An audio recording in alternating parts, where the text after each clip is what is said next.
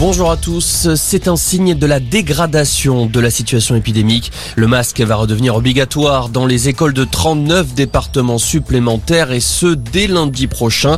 Des départements où le taux d'incidence a dépassé les 50 cas pour 100 000 habitants pendant 5 jours d'affilée. La liste sera publiée demain au journal officiel. Pendant ce temps, la campagne de rappel vaccinal s'accélère en France.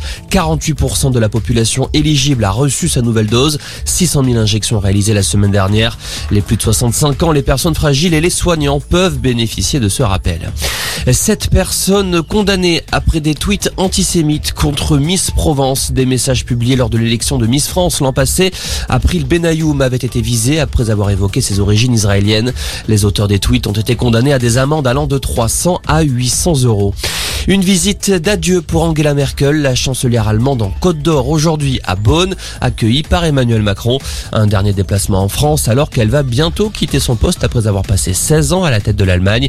Une invitation française présentée comme le signe des relations étroites entre les deux pays. Pour l'occasion, Angela Merkel se verra remettre des mains d'Emmanuel Macron les insignes de Grand Croix de la Légion d'honneur.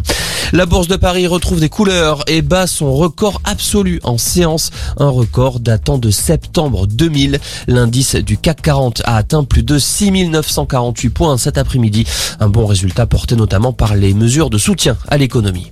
Le prix Goncourt décerné à Mohamed Mbougarsar, l'écrivain sénégalais de 31 ans, est récompensé pour son roman La plus secrète mémoire des hommes, son quatrième ouvrage. Par ailleurs, le prix Renaudot a également été remis, décerné à la Belge Amélie Nothomb pour son roman Premier sang. Et puis le foot, la suite de la quatrième journée de la Ligue des Champions. Les Parisiens vont en Allemagne ce soir pour affronter Leipzig, le PSG qui devra se passer de Lionel Messi, blessé. Coup d'envoi 21h. Voilà pour l'info, excellent après-midi.